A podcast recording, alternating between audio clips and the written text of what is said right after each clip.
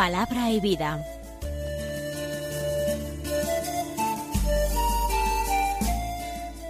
Con el Padre Manuel Horta, desde Sevilla.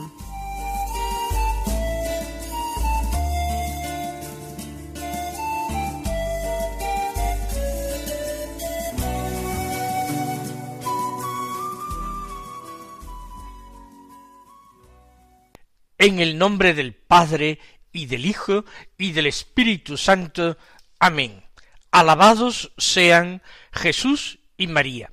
Muy buenos días, queridos amigos, oyentes de Radio María y seguidores del programa Palabra y Vida. Hoy es el lunes de la primera semana de Adviento. Ayer recién comenzamos este tiempo litúrgico fuerte, que contiene llamadas muy intensas a la conversión y que a mi juicio ofrece los textos bíblicos de referencia más hermosos. La lectura abundante del profeta Isaías y la selección de textos de los distintos evangelios van a hacer nuestras delicias espirituales en este tiempo privilegiado. Para no dejar de escuchar al profeta Isaías, el profeta del Adviento, normalmente vamos a ir tomando en consideración la primera lectura de la misa y después, si nos queda tiempo, trataremos de escuchar y comentar el Evangelio. Hoy tenemos del profeta Isaías un texto tomado del capítulo segundo, los versículos uno al cinco, que dicen así. Visión de Isaías hijo de Amós, acerca de Judá y de Jerusalén. En los días futuros estará firme el monte de la casa del Señor, en la cumbre de las montañas, más elevado que las colinas, Hacia él confluirán todas las naciones, caminarán pueblos numerosos, y dirán, Venid, subamos al monte del Señor, a la casa del Dios de Jacob. Él nos instruirá en sus caminos, y marcharemos por sus sendas, porque de Sión saldrá la ley, la palabra del Señor de Jerusalén juzgará entre las naciones, será árbitro de pueblos numerosos. De las espadas forjarán arados, de las lanzas podaderas. No alzará la espada pueblo contra pueblo, no se adiestrarán para la guerra. Casa de Jacob, venid, caminemos a la luz del Señor. Todo el texto del profeta Isaías nos revela un autor sagrado, un autor que escribe bajo la inspiración del Espíritu Santo, pero aportando de su parte humana una exquisita sensibilidad, un extraordinario sentido poético. Comienza así visión de Isaías, hijo de Amós, acerca de Judá y de Jerusalén el profeta se presenta brevemente o es el que recoge su profecía el que lo presente de esta manera sucinta. Quizás nos gustaría que él dijera más cosas acerca de sí mismo, conocerlo mejor. Pero Isaías trata de dejar todo el protagonismo a Dios. Él se retira discretamente a un lado después de decir su filiación. Esto equivalía a decir su apellido, Isaías hijo de Amós. Es una visión. No se trata de un texto que él compone según su propia inspiración, su deseo. No confunde el deseo con la realidad.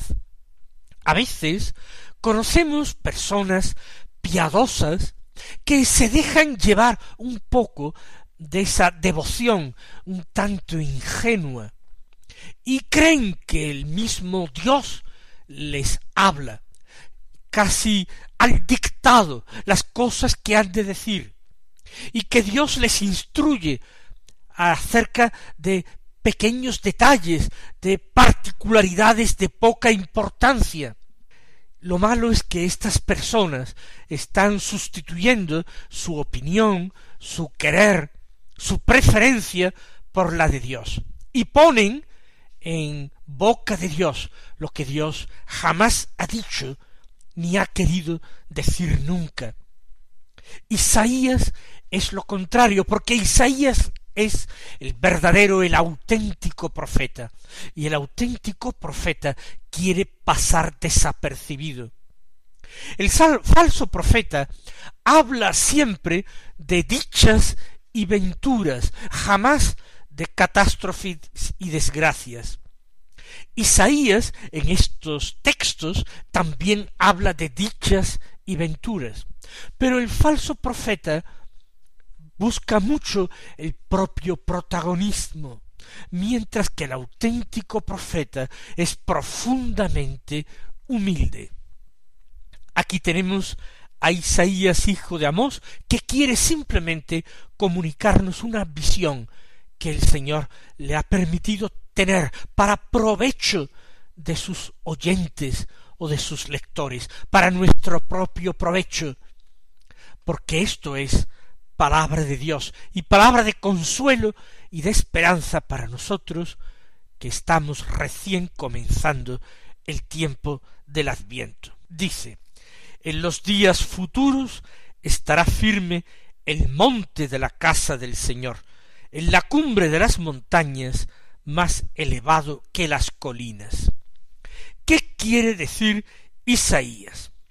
En primer lugar, habla de los días futuros, pero sin más precisión, a diferencia de los falsos profetas que quieren satisfacer la curiosidad de sus oyentes y predicen cosas muy concretas de la actualidad, de la intención de las personas que viven, dan fechas o predicen acontecimientos inmediatos. Aquí Isaías solamente habla de días futuros. Eso ocurrirá cuando Dios lo sabe. Los hombres, conociendo el mensaje de Dios, tienen que adecuar su vida y su esperanza a este mensaje. Y habla del monte de la casa del Señor. ¿A qué se refiere? La casa del Señor es el templo santo de Jerusalén.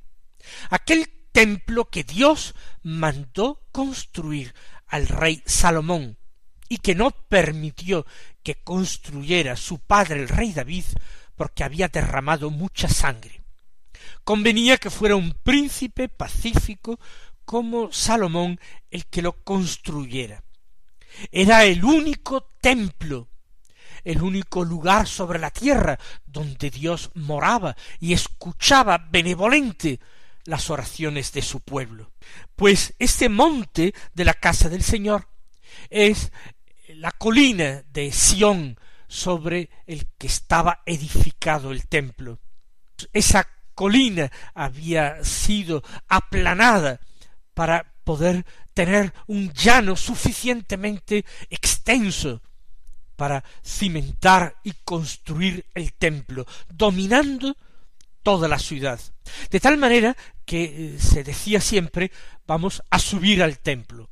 Lo podemos leer en el libro de los Hechos de los Apóstoles, por ejemplo, cuando se nos dice que Pedro y Juan subían al templo a la hora de la oración de la tarde.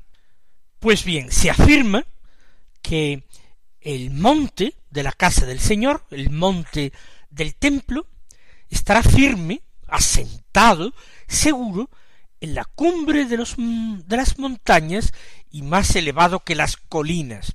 No pensemos en una descripción geográfica. Se trata de decir que va a ser algo que se puede ver de lejos, que se puede percibir de lejos su importancia, su grandiosidad, que va a ser como un faro, como un foco luminoso que ilumine los pueblos. Por eso va a estar firme, asentado, pero encima de la cumbre de las montañas. Jerusalén no es una montaña, aunque esté bastante elevada la ciudad sobre el nivel del mar y el templo esté justamente en la parte más alta de la ciudad. Pero ahora, como digo, se destaca. En los últimos tiempos va a ser elevado sobre todo el Mesías en la cruz. El mismo Señor dirá, cuando yo sea elevado sobre la tierra, atraeré a todos hacia mí. Esto es lo que es importante, porque es Jesús, el Señor crucificado, el verdadero templo de Dios, y verdaderamente estará asentado para siempre por encima de todo. Él va a reinar desde la cruz, porque el Padre lo hace, lo constituye en Señor eterno, en Rey universal, como nosotros celebrábamos el anterior domingo. Continúa el texto. Hacia él confluirán todas las naciones, caminarán pueblos numerosos. Efectivamente, todas las naciones y pueblos de la tierra están llamados a acoger la salvación que trae este que es llamado verdadero templo de Dios. Todas las naciones y pueblos pueden acoger una salvación que es universal. Hay una buena noticia, que los apóstoles del Señor van a llevar hasta los confines de la tierra. No pensemos, como algunos creen, que el cristianismo, que la fe cristiana, que el Evangelio es algo sólo para algunos pueblos, para algunas culturas. ¿Cómo es posible que haya cristianos que piensen que es mejor, que es preferible dejar a los eh, salvajes en sus eh, costumbres, rudas, brutales, primitivas, y no anunciarles el Evangelio, sino dejarles en su ignorancia y en sus supersticiones. Hoy el día de San Francisco Javier, el día del patrón de las misiones, no podemos sino sentir un extraordinario dolor ante esta falta de verdadero espíritu apostólico. Todas las naciones, todos los pueblos deben caminar hacia este templo de Dios. ¿Por qué? Porque en ese templo de Dios podrán encontrarse con el verdadero Dios, con el Salvador. Todo hombre está llamado a conocer a Jesús, a creer en Él, a aceptarle. Hacia Él confluirán todas las naciones. Confluirán, caminarán pueblos numerosos, y dirán, todos estos pueblos dirán, venid, subamos al monte del Señor, a la casa del Dios de Jacob. Todos reconocerán en Jesús al templo del verdadero y único Dios, que no es otro que el Dios de la Biblia, el Dios de Jacob, el Dios de Abraham, Isaac y Jacob. No ese Dios que es una idea, sólo una causa primera o solamente un motor primero. Es el Dios vivo, el Dios que tiene corazón, el Dios que revela sentimientos, el Dios que se compromete con su pueblo. Precisamente todas las naciones de la tierra, todos los pueblos están llamados a ir a Él y reconocer que Él es el Señor de todos. Subamos al monte del Señor. Sigue, Él nos instruirá en sus caminos y marcharemos por sus sendas. Efectivamente, el Señor nos instruirá a todos porque Él es el Maestro con mayúsculas. Pero ¿cómo lograrán conocerlo? ¿Cómo lograrán conocer su enseñanza si no hay quien la predique si no hay quien la anuncie?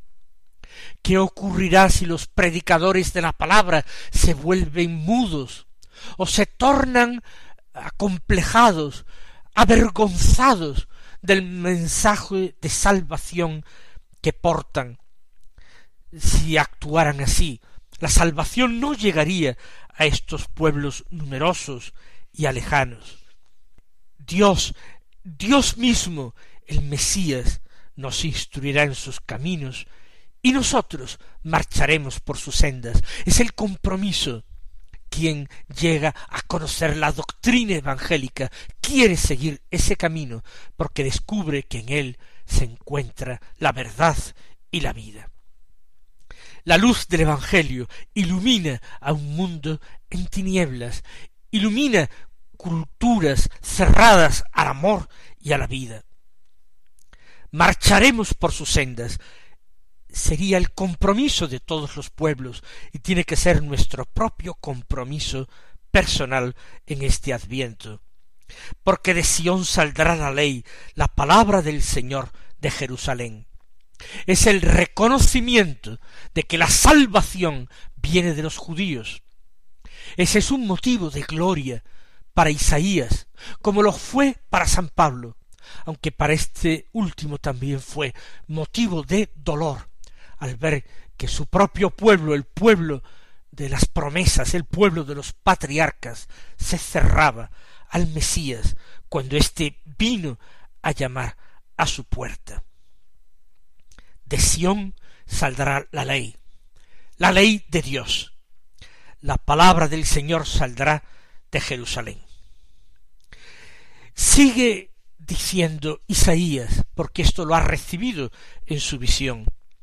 Juzgará entre las naciones, será el árbitro de pueblos numerosos.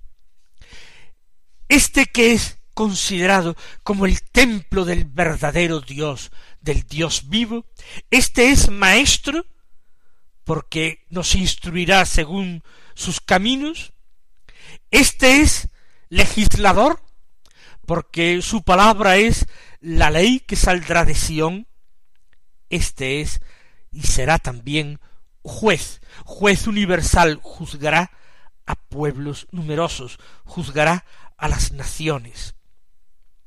Pero esta época del Mesías es una época de paz, la paz es un don de Dios, no es simplemente acuerdo entre los hombres, no es simplemente buena voluntad, no es simplemente esfuerzo de diálogo. La paz es algo mucho más grande y definitivo. La paz es don de Dios.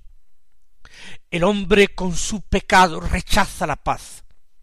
El hombre que se vuelve a Dios que quiere la reconciliación con él, que acepta a su Mesías, que está dispuesto a transitar por sus caminos, que lo acepta como legislador y como juez.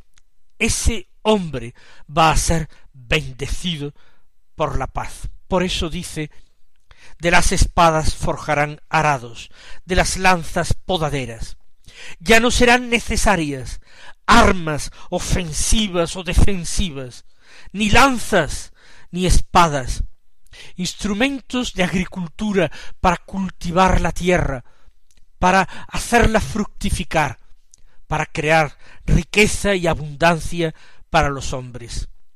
Es una época de paz universal, no alzará la espada pueblo contra pueblo, no se adiestrarán para la guerra. Solamente la aceptación del Mesías Jesús, solamente abrirle la puerta a este que viene a llamar a nuestra casa, solamente nos dará a nosotros la paz. Y termina el profeta Isaías con una gran exhortación para su pueblo, para Israel. Casa de Jacob la llama. Caminemos a la luz del Señor. Venid, caminemos a la luz del Señor. Es decir, convertíos, aceptad esto, aceptad la visión que os transmito, no dudéis de que es de Dios. En este texto de Isaías nosotros ya tenemos compendiado el espíritu del adviento, tenemos una fuerte invitación a la conversión personal y comunitaria, tenemos una fuerte invitación a aceptar la paz de Dios, a aceptar a Cristo el Señor en nuestras vidas como Rey, como Señor, como juez, como legislador. Todos recordamos esa escena evangélica en que Jesús, al ver aquella viuda que ofreció unas pequeñas monedas al templo, comentó a sus discípulos, En verdad os digo, que esta viuda pobre ha echado más que nadie, porque los demás han echado de lo que les sobra, pero esta que pasa necesidad ha echado todo lo que tenía para vivir. Una reflexión que vale para todas las dimensiones de nuestra vida. ¿Nos ofrecemos por completo a Dios y a los hermanos o solo les damos las sobras de nuestro tiempo, bienes, cualidades? El propio Hijo de Dios se nos ha entregado por completo al compartir nuestra vida desde el pesebre a la cruz.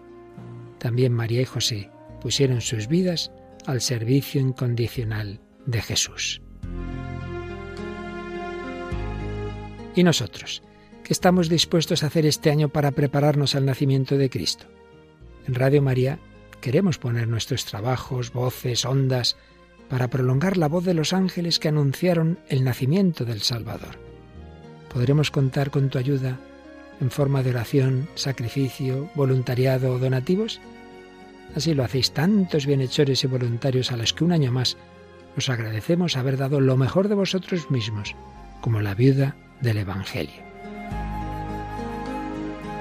Si tú también quieres colaborar, puedes informarte llamando al 91 822 8010 o entrando en nuestra página web radiomaria.es.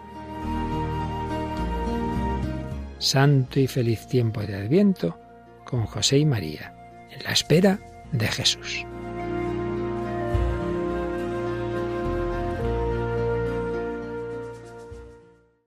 Nos hemos quedado prácticamente sin tiempo para el Evangelio.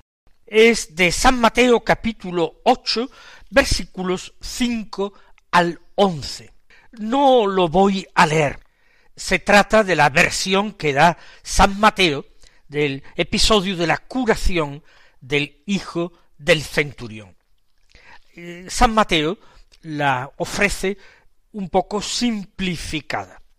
Aparentemente es el centurión quien en persona acude a Jesús para suplicar la curación de su criado. No es que envía amigos suyos ni ancianos de los judíos.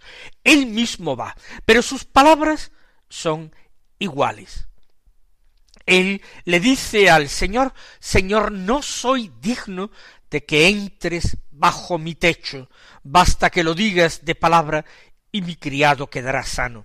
Qué hermoso es repetir cada día las palabras del centurión en la Santa Misa, cuando acudamos antes de la comunión. No somos dignos de recibir el cuerpo del Señor en el sacramento de la Eucaristía, pero basta con que el Señor nos invite, que el Señor nos diga como a Zaqueo, baja, que hoy he de quedarme en tu casa, para que nosotros nos sintamos totalmente purificados y dignos. Que el Señor os bendiga y hasta mañana si Dios quiere.